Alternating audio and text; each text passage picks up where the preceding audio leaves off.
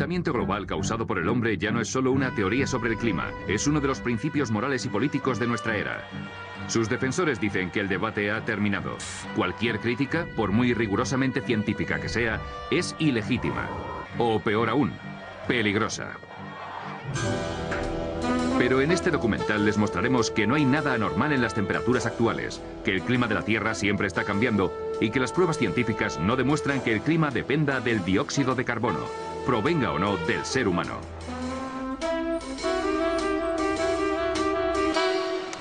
En todas partes les están contando que el calentamiento global causado por el hombre está más que demostrado, pero les están contando mentiras.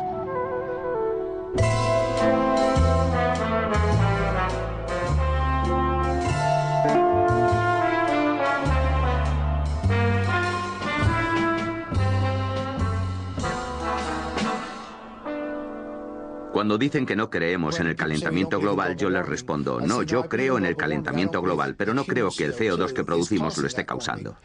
Si me hubieran preguntado hace unos años, les diría que es por el CO2. ¿Por qué? Porque al igual que todo el mundo, yo escucho lo que dicen los medios. Cada día las noticias sobre el calentamiento global causado por el hombre se vuelven más fantásticas y apocalípticas. Y aún así un grupo de climatólogos veteranos dicen ahora que esa teoría no tiene sentido. Por ejemplo, hay periodos en la historia de la Tierra en que teníamos tres veces más CO2 del que tenemos hoy y periodos en que teníamos hasta diez veces más. Y si el CO2 tiene un impacto tan grande sobre el clima, deberíamos apreciarlo en las reconstrucciones climáticas. Si observamos el clima desde un punto de vista geológico, nunca pensaríamos que el CO2 es uno de sus factores determinantes. Ninguno de los grandes cambios climáticos de los últimos mil años puede explicarse en relación con el CO2. No se puede decir que el CO2 determina el clima. En el pasado nunca lo ha hecho. He oído decir mucho que miles de científicos han llegado a un consenso sobre el calentamiento global y que el ser humano está provocando un cambio climático catastrófico para el mundo. Yo soy científico y como yo hay otros muchos que creen sencillamente que eso no es cierto. El calentamiento global causado por el hombre no es una teoría científica normal. Está respaldada por un organismo de la ONU políticamente influyente, el Panel Intergubernamental del Cambio Climático o IPCC. El IPCC, como cualquier organismo de la ONU, es político. Sus conclusiones finales están determinadas por la política. Se dice que el IPCC está formado por los 1.500 o los 2.500 científicos más importantes del mundo. Pero cuando miras sus biografías, ves que eso no es verdad. Un buen número de ellos no son científicos. Y para llegar a los 2.500 han tenido que empezar a coger críticos y gente del gobierno. Cualquiera que tenga relación con el tema. Y no se les pide su aprobación. Muchos de ellos no están de acuerdo. Aquellos especialistas que no están de acuerdo con las conclusiones y dimiten, y yo conozco a unos cuantos, simplemente figuran en la lista de colaboradores y se vuelven parte de estos 2.500 científicos de élite. Esta es la historia de cómo una teoría sobre el clima se ha transformado en una ideología política. Ni siquiera me gusta llamarlo movimiento ecologista porque en realidad es un movimiento político activista y se ha vuelto enormemente influyente en todo el mundo. Esta es la historia de cómo se ha distorsionado toda un área de la ciencia. Los climatólogos necesitan que haya un problema para conseguir subvenciones. Tenemos mucho interés en crear pánico porque así conseguimos que se destine dinero a la climatología. Hay una cosa que no se puede decir y es que esto quizás no sea un problema. Nos dicen que debemos preocuparnos porque el clima de la Tierra está cambiando. Pero el clima de la Tierra siempre está cambiando. En la larga historia de nuestro planeta ha habido infinidad de periodos en los que hacía más frío y más calor que hoy en día.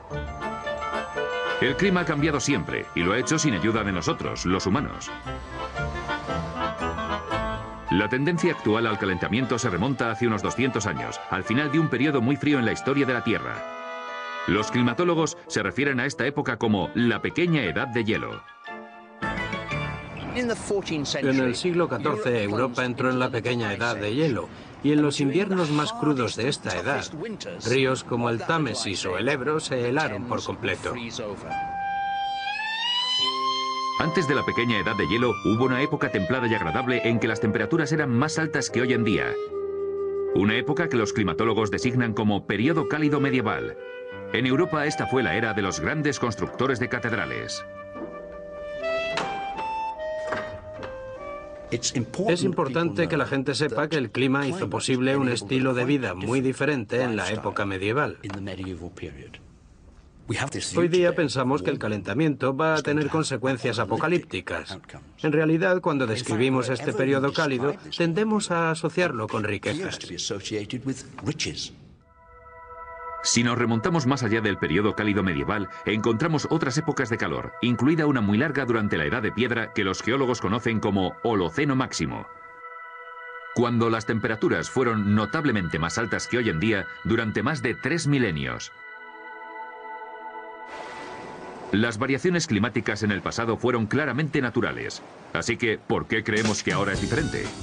Según la teoría del calentamiento global causado por el hombre, el dióxido de carbono que produce la industria ha provocado un aumento de las temperaturas. Pero ¿qué pruebas tenemos de que sea cierto? Cualquiera que vaya diciendo que el dióxido de carbono es el principal responsable del calentamiento del siglo XX no ha visto siquiera los datos numéricos. A principios del siglo XX, buena parte del mundo seguía siendo preindustrial. No mucha gente tenía electricidad y coche aún menos. La industria era bastante primitiva, restringida a unos cuantos países y ahogada por la depresión económica. Pero después de la Segunda Guerra Mundial las cosas cambiaron.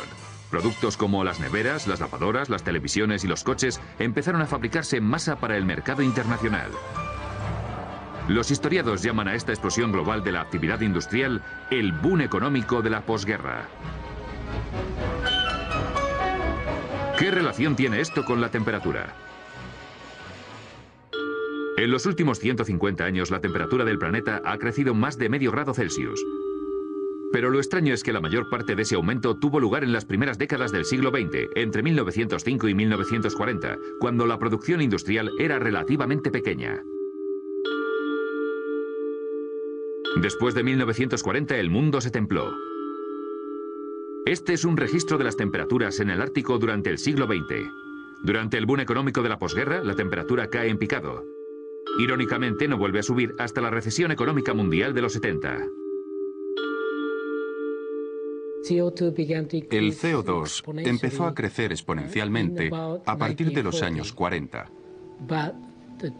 justo cuando las temperaturas comenzaron a disminuir algo que siguieron haciendo hasta 1975. Esto es lo contrario a un ascenso. Si el CO2 aumenta rápidamente pero la temperatura baja, no se puede decir que el CO2 y la temperatura estén relacionados. La temperatura estuvo subiendo significativamente hasta 1940, cuando la producción humana de CO2 era relativamente baja. Pero después, durante la posguerra, cuando las industrias y las economías de todo el mundo comenzaron a desarrollarse y la producción humana de CO2 se disparó, la temperatura global empezó a bajar. En otras palabras, los hechos no se corresponden con la teoría. ¿Por qué suponemos que el dióxido de carbono es el responsable de nuestro cambio climático? El CO2 es tan solo una pequeña parte de la atmósfera de la Tierra. De hecho, los cambios en el nivel de CO2 de la atmósfera se miden en décimas por millón. El porcentaje de CO2 entre todos los gases de la atmósfera, el oxígeno, el nitrógeno, el argón, es tan solo de 0,054%. Es una fracción increíblemente pequeña y, por supuesto, después hay que separar la parte que supuestamente el ser humano está añadiendo, que es la fuente de todas las disputas y que es aún más pequeña. El efecto invernadero es solo una parte del sistema climático de la Tierra, y el CO2 es un gas invernadero relativamente insignificante. La atmósfera está formada por una multitud de gases. Un pequeño porcentaje de estos gases se llaman gases invernadero, y de ese pequeño porcentaje, el 95% es vapor de agua. Es el gas invernadero más importante. El vapor de agua es un gas invernadero, sin duda el gas invernadero más importante.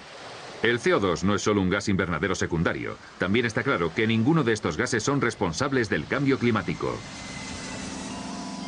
Para demostrarlo debemos observar el cielo, o una parte del cielo llamada troposfera. Si se tratara de un calentamiento invernadero, haría más calor en mitad de la troposfera, a unos 10 o 12 kilómetros de la atmósfera, que en la superficie. Hay buenas razones teóricas que lo explican, y tienen que ver con cómo funciona el efecto invernadero. El efecto invernadero funciona así. El Sol emite calor a la Tierra. Si no fuera por los gases invernadero, esta radiación solar rebotaría hacia el espacio, dejando el planeta frío e inhabitable. Los gases invernadero retienen el calor en la troposfera terrestre, a unos kilómetros de la superficie. Y es aquí, según los modelos climáticos, donde las temperaturas deberían ser más altas, si son los gases invernadero los que causan el calentamiento. Todos los modelos, absolutamente todos, calculan que el calentamiento debería ser más rápido según se ascienda desde la superficie a la atmósfera. De hecho, la temperatura máxima sobre el Ecuador debería situarse a una altitud de unos 10 kilómetros. Un científico que se ha dedicado a medir la temperatura de la atmósfera terrestre es el profesor John Christie. En 1991 fue galardonado con la Medalla al Descubrimiento Científico Excepcional otorgada por la NASA y en 1996 recibió un premio especial de la Sociedad Meteorológica Americana por sus avances fundamentales en nuestro seguimiento del clima. También fue un importante colaborador del Panel Intergubernamental del Cambio Climático o IPCC. Hay dos sistemas que los científicos como el profesor Christie usan para medir la temperatura de la atmósfera.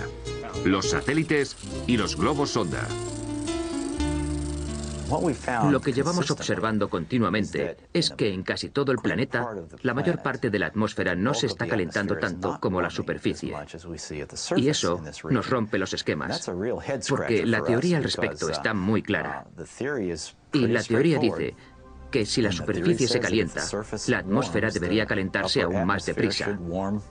Pero el aumento de la temperatura en esa zona no es muy significativo y no se corresponde para nada con la teoría sobre la que los modelos climáticos se están basando en este momento. Uno de los inconvenientes de estos modelos es que proponen que según se va ascendiendo hacia la atmósfera, excepto en las regiones polares, la temperatura también va subiendo. Y ha quedado claro a partir de dos tipos de datos, no solo los de los satélites de los que todo el mundo habla, sino también los de los globos sonda, que ese efecto no es así. De hecho, parece que las temperaturas en la superficie son ligeramente más altas que en la atmósfera. Esta es una gran diferencia. Estos datos indican que probablemente el calentamiento que estamos observando no se deba a los gases de invernadero. Lo que se ha observado no es un aumento con respecto a la altitud. De hecho, la mayor parte de las veces se ha apreciado un descenso de las temperaturas según se va ascendiendo. Así que podríamos decir que la hipótesis del calentamiento global causado por el hombre no tiene validez ante las pruebas. El reciente calentamiento de la Tierra ha tenido lugar en el momento y el lugar equivocados. Si el CO2 fuera determinante en el cambio climático, la temperatura debería haber subido durante el boom económico de la posguerra, y debería haber más calor en la troposfera que en la superficie. Pero ocurre exactamente lo contrario. ¿Hay alguna prueba en la historia climática de la Tierra de que el dióxido de carbono determine la temperatura del planeta? Una forma de viajar en el tiempo es perforar el hielo.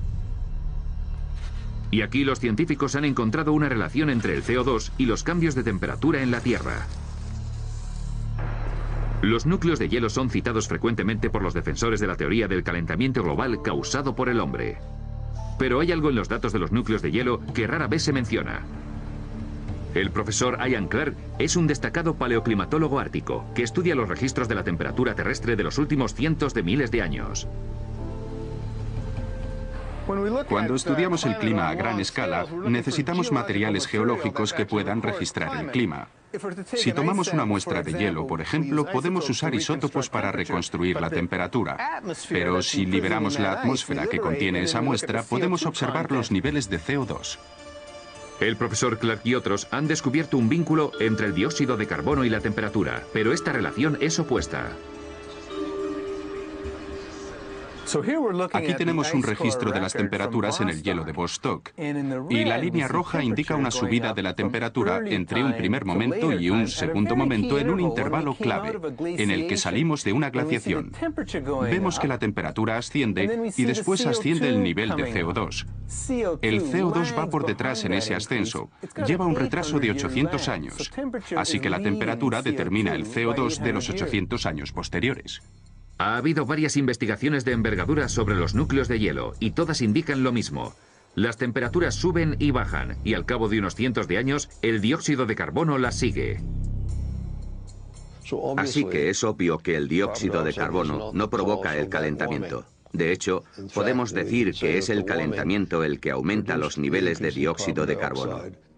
Claramente el CO2 no puede estar causando cambios de temperatura porque es un producto de la temperatura, sigue los cambios de la temperatura. El registro de los núcleos de hielo llega hasta el corazón de este problema. Dicen que si el CO2 como gas invernadero aumenta en la atmósfera, la temperatura subirá, pero los registros del hielo indican exactamente lo contrario. Así que está demostrado que el supuesto fundamental, el supuesto más importante de toda la teoría del calentamiento global causado por el hombre, es falso. Pero ¿cómo puede ser que las altas temperaturas eleven el nivel de CO2 en la atmósfera? La respuesta se halla en lo profundo del océano. Los océanos emiten unas 80 gigatoneladas de dióxido de carbono a la atmósfera cada año, frente a las 7 gigatoneladas que emitimos los humanos. Pero la cantidad de CO2 que liberan los océanos depende de la temperatura. Cualquier niño de primaria sabe por su libro de ciencias que la atmósfera y los océanos intercambian dióxido de carbono. Cuando los océanos se calientan, liberan dióxido de carbono a la atmósfera. Y después, cuando se vuelven a enfriar, toman dióxido de carbono y lo almacenan. Pero ¿por qué hay un retraso de cientos de años entre un cambio de temperatura y un cambio en la cantidad de dióxido de carbono que entra o sale del mar? La razón es que los océanos son tan grandes y profundos que tardan siglos, literalmente, en calentarse y enfriarse. Los océanos son inmensos y ocupan la mayor parte de la superficie terrestre, y por esta inmensidad tardan tanto tiempo en calentarse o enfriarse, a veces cientos de años.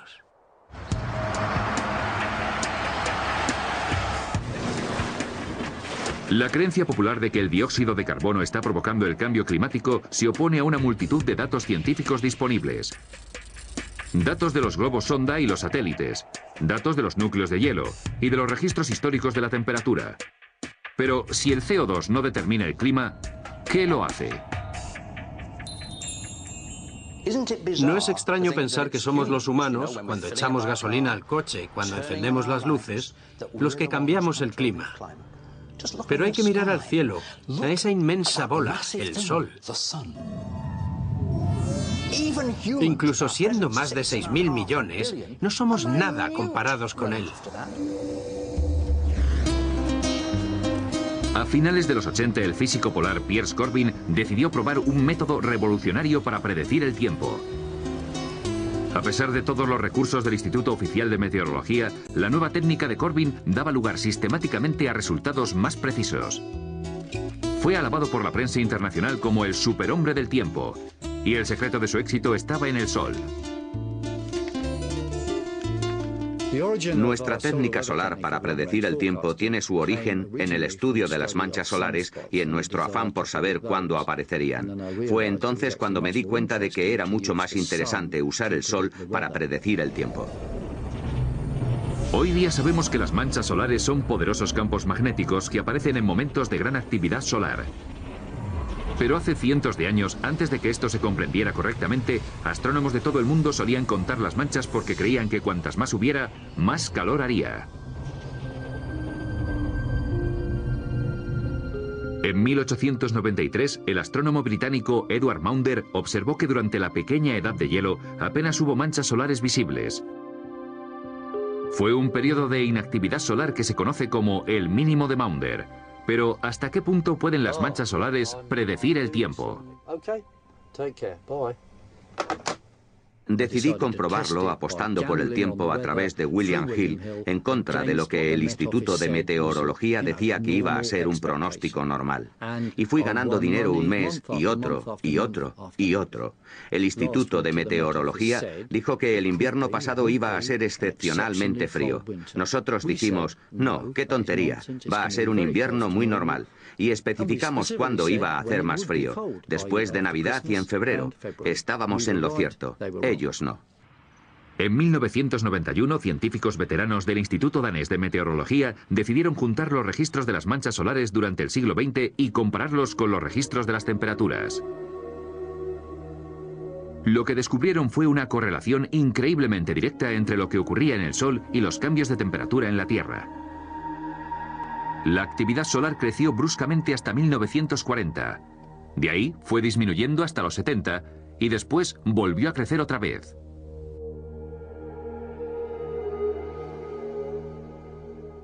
Cuando observamos esta correlación entre la temperatura y la actividad solar o los ciclos de las manchas solares, la gente nos dijo, bueno, podría ser una coincidencia.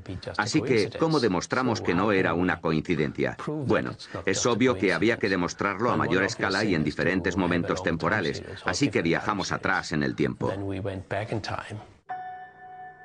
El profesor Fritz Christiansen y sus colegas estudiaron los registros astronómicos de los últimos 400 años para comparar la actividad solar con las variaciones de temperatura. Y una vez más, se encontraron con que las variaciones en la actividad solar estaban íntimamente ligadas a los cambios de temperatura en la Tierra. Al parecer era el Sol, no el dióxido de carbono ni ningún otro factor, el que provocaba cambios en el clima. El Sol afecta a la Tierra directamente cuando nos manda calor. Pero los científicos han llegado a la conclusión de que el Sol también nos afecta indirectamente regulando la formación de nubes. De hecho, el Sol nos afecta de tantas maneras que tal vez no deberíamos sorprendernos de que las variaciones en la actividad solar se correspondan tan claramente con el clima cambiante de la Tierra. Si tuviéramos rayos X en los ojos, lo que ahora vemos como una pelotita amarilla nos parecería un tigre rabioso. El Sol es una bestia increíblemente violenta. Nos bombardea con enormes explosiones, avalanchas de gas y un eterno viento solar que no deja de chocar contra la Tierra. De algún modo estamos dentro de la atmósfera del Sol. La intensidad de su campo magnético aumentó más del doble durante el siglo XX. En 2005, astrofísicos de la Universidad de Harvard publicaron el siguiente gráfico en la revista oficial de la Unión Geofísica Americana. La línea azul representa los cambios de temperatura en el Ártico durante los últimos 100 años. Y este es el aumento del dióxido de carbono durante el mismo periodo. Las dos líneas no tienen una relación obvia, pero volvamos al registro de las temperaturas y a esta línea roja, que representa las variaciones en la actividad solar durante el último siglo registradas de forma independiente por científicos de la NASA y de la Administración Nacional Americana del Océano y la Atmósfera.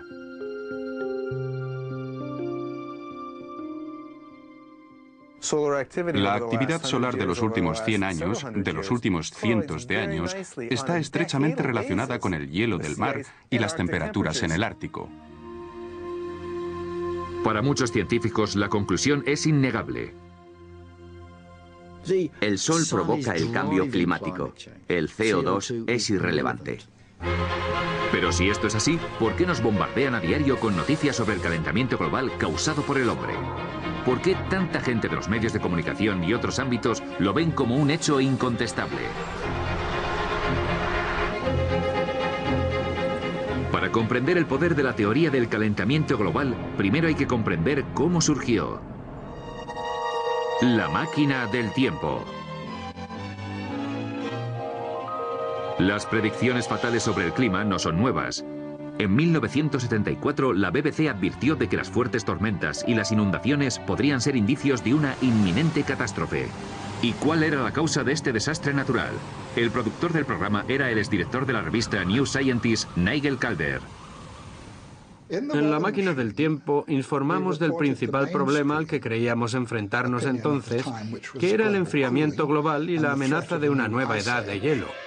El hielo de la naturaleza nos hace pequeños. Tras décadas de bajas temperaturas, los expertos nos advirtieron de que un mundo más frío tendría consecuencias catastróficas. Es el problema siempre presente de la gran helada. ¿Reclamará nuestras tierras la nueva edad de hielo? Pero de entre tanto pesimismo surgió una voz esperanzadora. Un científico sueco llamado Bert Bolin sugirió tímidamente que el dióxido de carbono producido por el hombre podría ayudar a calentar el planeta, aunque no estaba seguro. Tenemos mucho petróleo y enormes reservas de carbón que estamos quemando a un ritmo cada vez más alto. Si seguimos así, dentro de unos 50 años las temperaturas podrían ser unos grados más altas que las de hoy en día, pero no estamos seguros. También fuimos los primeros que sacamos a Bert Bolin, el sueco, en la televisión internacional para que hablara de los peligros del dióxido de carbono. Y ese incremento de dióxido de carbono va a la atmósfera. Y recuerdo que los expertos en la materia me criticaron duramente por consentirle sus fantasías. En los años 70, en pleno miedo al frío, la excéntrica teoría de Bert Bolin sobre el calentamiento global causado por el hombre parecía absurda. Pero todo cambió por dos motivos. En primer lugar, las temperaturas empezaron a subir. Y en segundo lugar, los mineros ingleses se pusieron en huelga. Para la primera ministra Margaret Thatcher, la energía era un problema político. A principios de los 70, la crisis del petróleo había provocado una recesión mundial. En el Reino Unido, una devastadora huelga de mineros había causado varios apagones y la caída del gobierno conservador. La señora Thatcher decidió que a ella no le ocurriría lo mismo.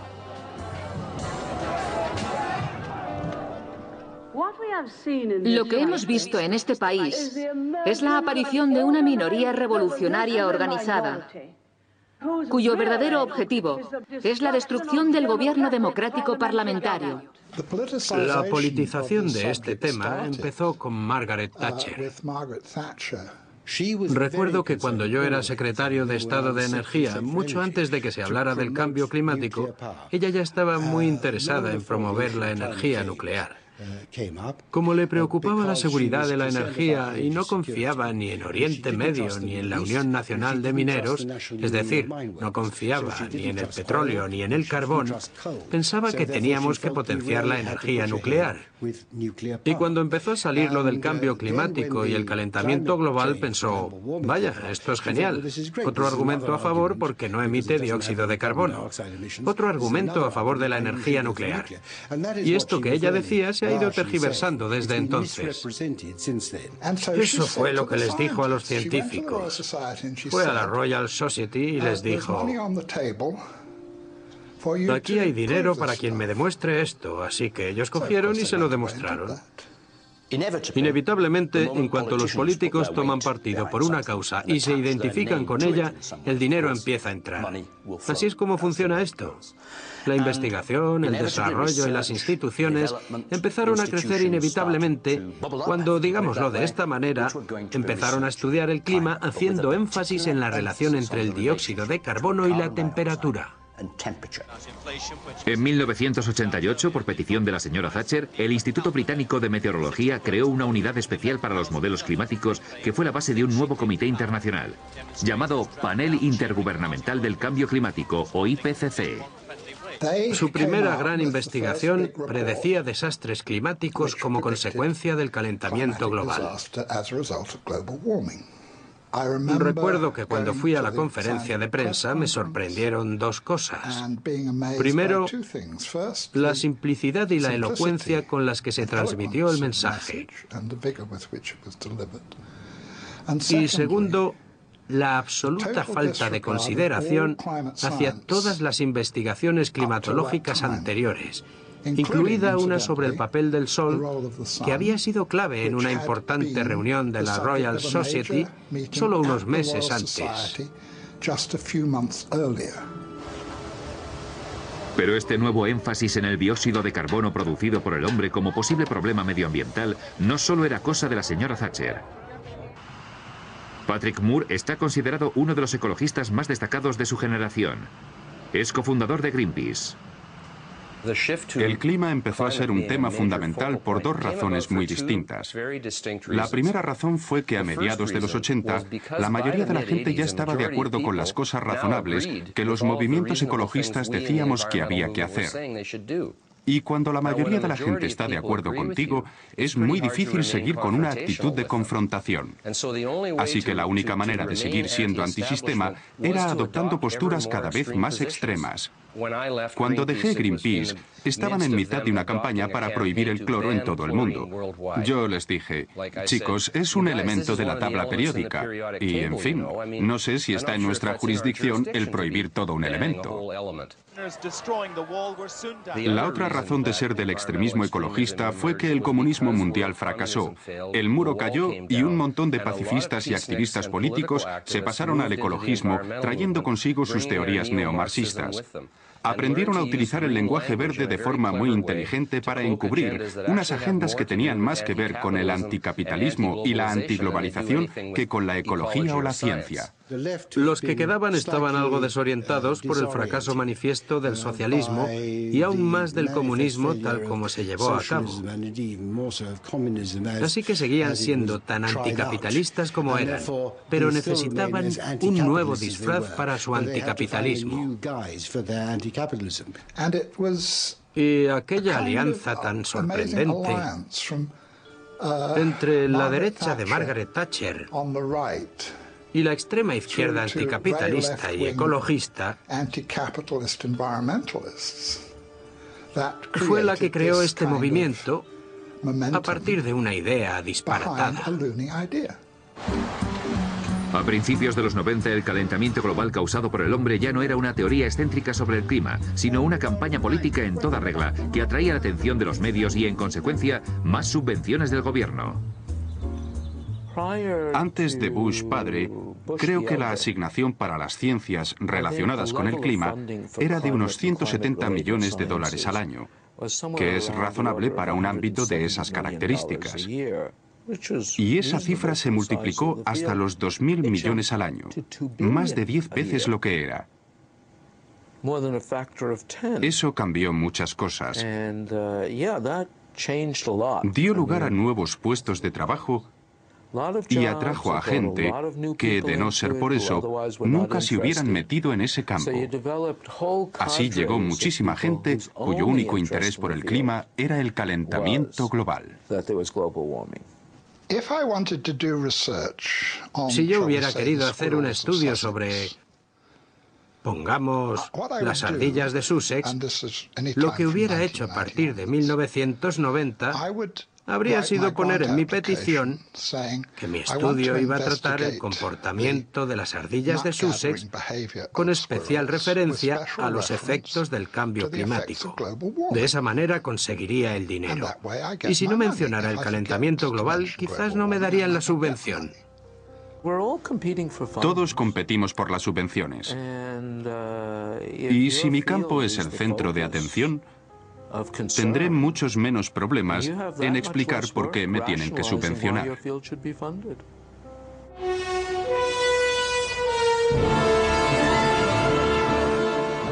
Una buena parte de esas subvenciones se destinó a construir modelos informáticos para predecir el clima que haría en el futuro. Pero, ¿son precisos estos modelos? El doctor Roy Spencer es un científico que ha realizado estudios sobre el clima en el Centro de Vuelos Espaciales de la NASA ha recibido la medalla al descubrimiento científico excepcional de la NASA y de la Sociedad Meteorológica Americana. Los modelos climáticos solo son buenos en relación con las predicciones que hacen, y hay cientos de predicciones. Con que una no se cumpla, se descarta el modelo entero. Todos los modelos asumen que el CO2 producido por el hombre es la causa más importante del calentamiento global, más que el sol o las nubes. La analogía que yo uso es, bueno, mi coche no va bien, así que voy a pasar del motor, que es el sol, voy a pasar de la transmisión, que es el vapor de agua, y voy a fijarme en un arañazo que tiene la rueda derecha de atrás, que es el CO2 producido por el hombre. La ciencia es así de mala. Si no has comprendido el sistema climático, si no has analizado todos sus componentes, los rayos cósmicos, los rayos solares, el CO2, el vapor de agua y las nubes, todo junto, entonces tu modelo no vale nada. Las predicciones climatológicas varían considerablemente. Estas variaciones están producidas por una sutil alteración de las suposiciones en las que se basa el modelo. He trabajado con gente que hace modelos, los he hecho yo mismo, y con solo cambiar un par de parámetros matemáticos se puede obtener cualquier cosa. Se pueden hacer modelos más cálidos y más fríos según lo que se cambie. Para el ojo inexperto, los modelos informáticos parecen impresionantes. Suelen ofrecer increíbles predicciones sobre el clima aplicando rigurosamente la ciencia. También ofrecen un sinfín de historias espectaculares para los medios. Como periodista profesional, lo que más me sorprende es que los principios más elementales del periodismo parecen haberse abandonado con respecto a este tema. Hay toda una nueva generación de reporteros, de periodistas ecológicos. Si eres un periodista ecológico y la historia del calentamiento global se va al garete, tu trabajo va detrás. Las noticias tienen que ser cada vez más alarmantes, porque afortunadamente algunos editores están ya muy curtidos y dicen, oye, llevas ya cinco años diciendo lo mismo. Y hay que contestar, no, pero ahora es mucho peor. El nivel del mar va a subir tres metros el próximo martes.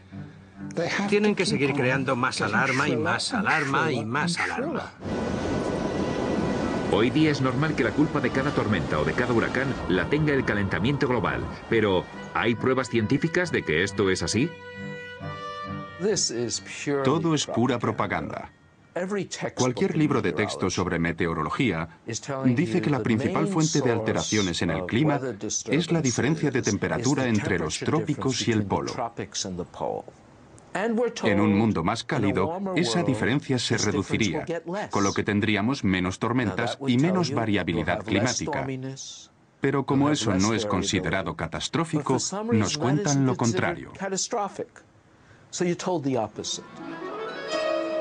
Muchas veces se dice que incluso un ligero aumento de la temperatura global podría provocar un catastrófico deshielo de los polos. Pero, ¿qué nos cuenta en realidad la historia climática de la Tierra? Resulta que tenemos un registro de las temperaturas en Groenlandia que se remontan miles de años atrás. Ha hecho mucho más calor que ahora en Groenlandia.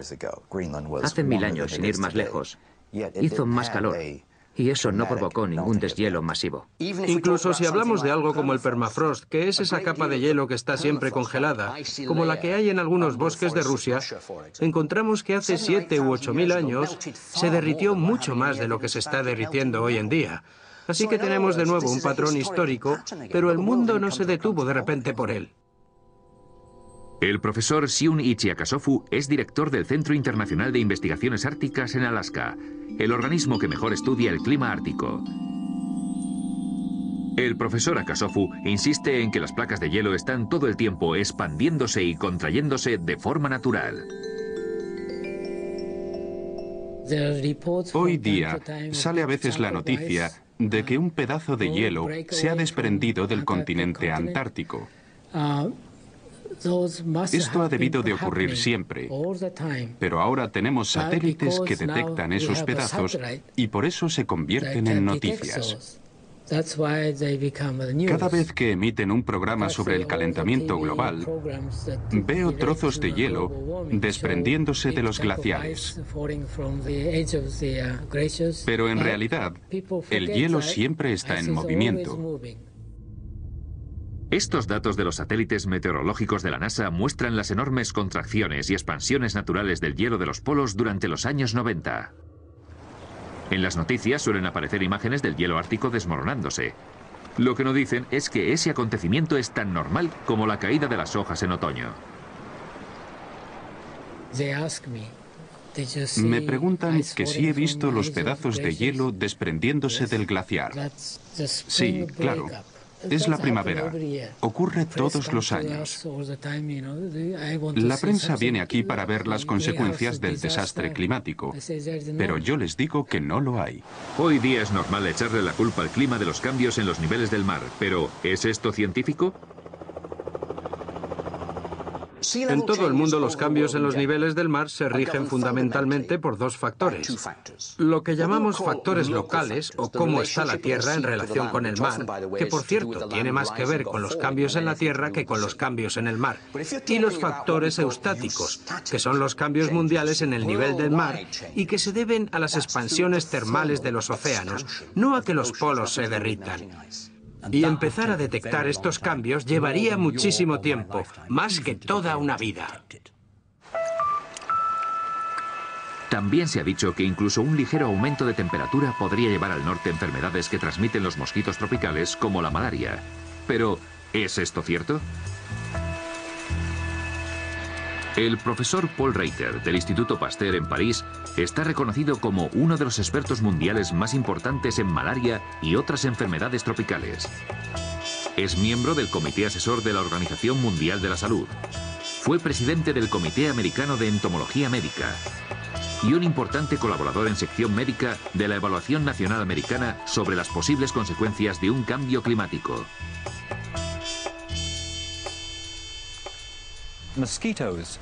Los mosquitos no son una especie tropical.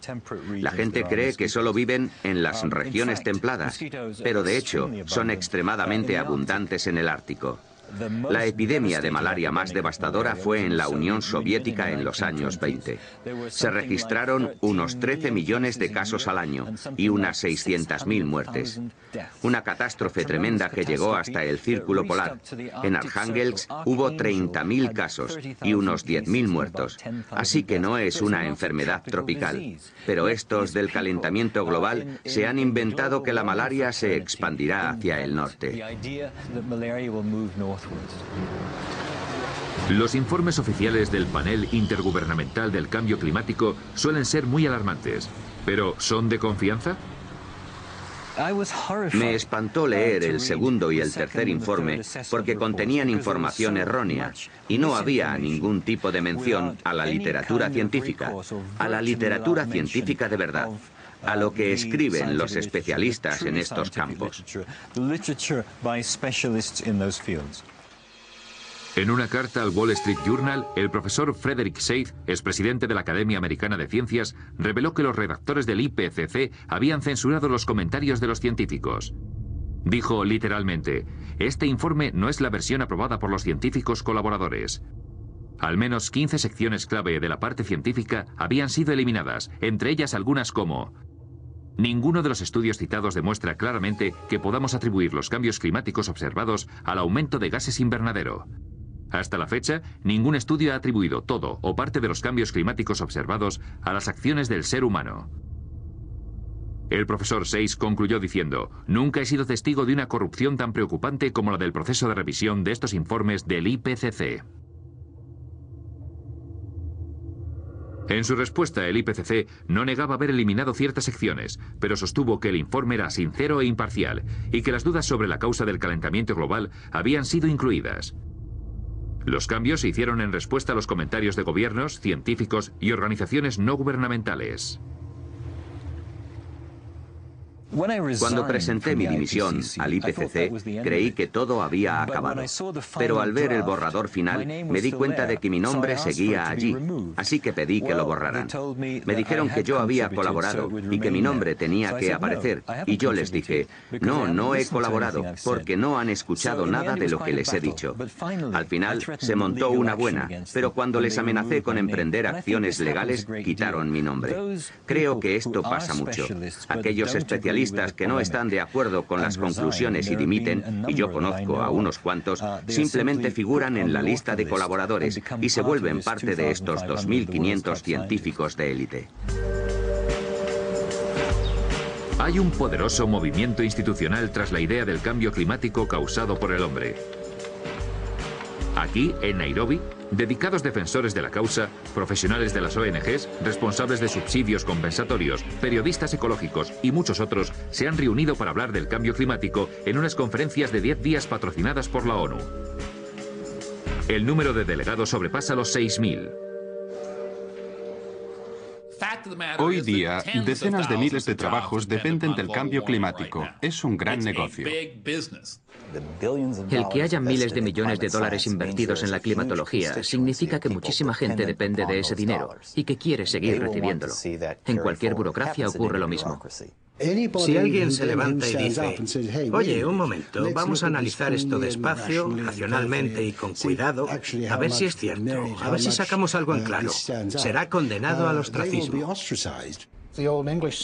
Hay un viejo refrán inglés que dice, si te quedas junto a la diana, te dispararán. Y lo que ocurre es algo parecido, pero más complicado, muy desagradable y muy personal. Ya se conocen algunas amenazas de muerte y ese tipo de cosas, así que yo no me meto por mi salud. Hoy día, si te muestras escéptico ante el cambio climático, es como si estuvieras negando el holocausto. No soy el primero ni el último que dice que todo este negocio del calentamiento global es como una religión. Y los que no están de acuerdo son tachados de herejes. Yo soy un hereje. Los productores de este documental son unos herejes. Este movimiento ecologista es en realidad un movimiento político activista que se ha vuelto enormemente influyente en todo el mundo. Todos los políticos actuales lo saben, ya estén en la izquierda, en el centro o en la derecha, deben pagar tributo al medio ambiente. La campaña del calentamiento global ha obtenido una gran victoria. El gobierno de los Estados Unidos, que era un bastión de resistencia, ha sucumbido. George Bush es ahora un aliado. Los gobiernos occidentales han comprendido la necesidad de llegar a acuerdos internacionales para restringir la producción industrial en países desarrollados y en vías de desarrollo. Pero ¿a qué precio? Paul Driesen es un antiguo militante ecologista. Lo que más me preocupa del calentamiento global es que las medidas que se han tomado supuestamente para combatirlo están teniendo un efecto desastroso sobre los más pobres del mundo. Anne Muguela está preparando la comida de sus hijos. Es una de las 2.000 millones de personas, un tercio de la población mundial, que no tiene acceso a la electricidad. Así que en vez de electricidad usa madera o boñiga seca para quemar. Las hogueras caseras están reconocidas como la forma de contaminación más mortífera del mundo. Según la Organización Mundial de la Salud, 4 millones de niños menores de 5 años mueren cada año de enfermedades respiratorias causadas por las hogueras caseras y muchos millones de mujeres mueren de cáncer de pulmón por esta misma razón. Si le preguntas a un campesino que te explique el desarrollo, te dirá, sabré que he subido de nivel cuando tenga electricidad. La falta de electricidad conlleva una cantidad increíble de problemas, porque lo primero que se echa en falta es la luz. Y la gente tiene que acostarse antes. En fin, que si no hay luz, no puedes seguir despierto, porque no puedes hacer nada a oscuras. Sin dispositivos de refrigeración no se puede almacenar la comida. Las hogueras caseras producen demasiado humo y gastan demasiado como para calentar la choza. No hay agua caliente. Nosotros, los occidentales, no podemos imaginar lo dura que es la vida sin electricidad. La esperanza de vida en estos países es terriblemente corta. Se han empobrecido de todas las maneras posibles.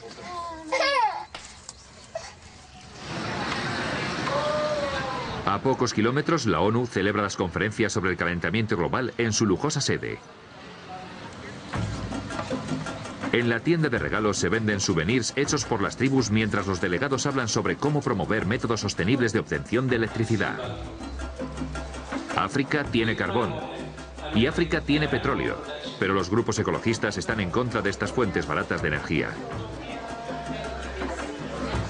Dicen que África y el resto del mundo deberían utilizar la energía solar y la eólica. Si ya es cara para los europeos y para los americanos, ¿cómo vamos a utilizarla los africanos? No tiene sentido. Los países ricos pueden permitirse experimentar con otras fuentes de energía, pero nosotros aún estamos en plena lucha por la supervivencia. Para el ex ecologista Paul Driesen, la idea de que la gente más pobre del mundo deba utilizar las energías más caras y menos rentables es el aspecto moral más repugnante de la campaña contra el calentamiento global. Vamos a dejar algo perfectamente claro. Si le decimos al tercer mundo que solo puede utilizar la energía eólica y la solar, lo que realmente le estamos diciendo es que no puede tener electricidad. El desafío al que nos enfrentamos cuando hablamos con los ecologistas occidentales que dicen que debemos utilizar paneles solares y energía eólica es cómo podemos industrializar África. Porque no sé cómo un panel solar va a poner en marcha toda una industria siderúrgica. Con paneles solares podríamos impulsar algún tren de cercanías. O quizá un transistor pequeñito, pero poco más. Los movimientos ecologistas han pasado a ser la forma más eficaz de evitar que los países del tercer mundo se desarrollen. Nos dicen, no toquéis vuestros recursos, no toquéis vuestro petróleo, no toquéis vuestro carbón. Es un suicidio. Creo que tengo derecho a llamarles inhumanos. En fin, no tienen por qué pensar que los humanos somos mejores que las ballenas o que los búhos o lo que sea, ¿no? Pero creo que no es buena idea tratar a los humanos como si fueran escoria. Si les parece bien que cientos de millones se queden ciegos o mueran o lo que sea, yo no puedo respaldarles. La teoría del calentamiento global causado por el hombre está ya sentada tan firmemente y las voces críticas se han silenciado con tanta eficacia que parece invencible. Y ninguna prueba en contra le afecta, por sólida que sea. La alarma del calentamiento global ha sobrepasado ya los límites de la razón. Todavía seguirá habiendo gente que crea que este es el fin del mundo. Sobre todo cuando el líder científico del Reino Unido le está diciendo a la gente que el único lugar habitable a finales de este siglo será la Antártida. Y la humanidad sobrevivirá gracias a las parejas reproductoras que se muden a la Antártida. En fin, es muy divertido. O lo sería si no fuera tan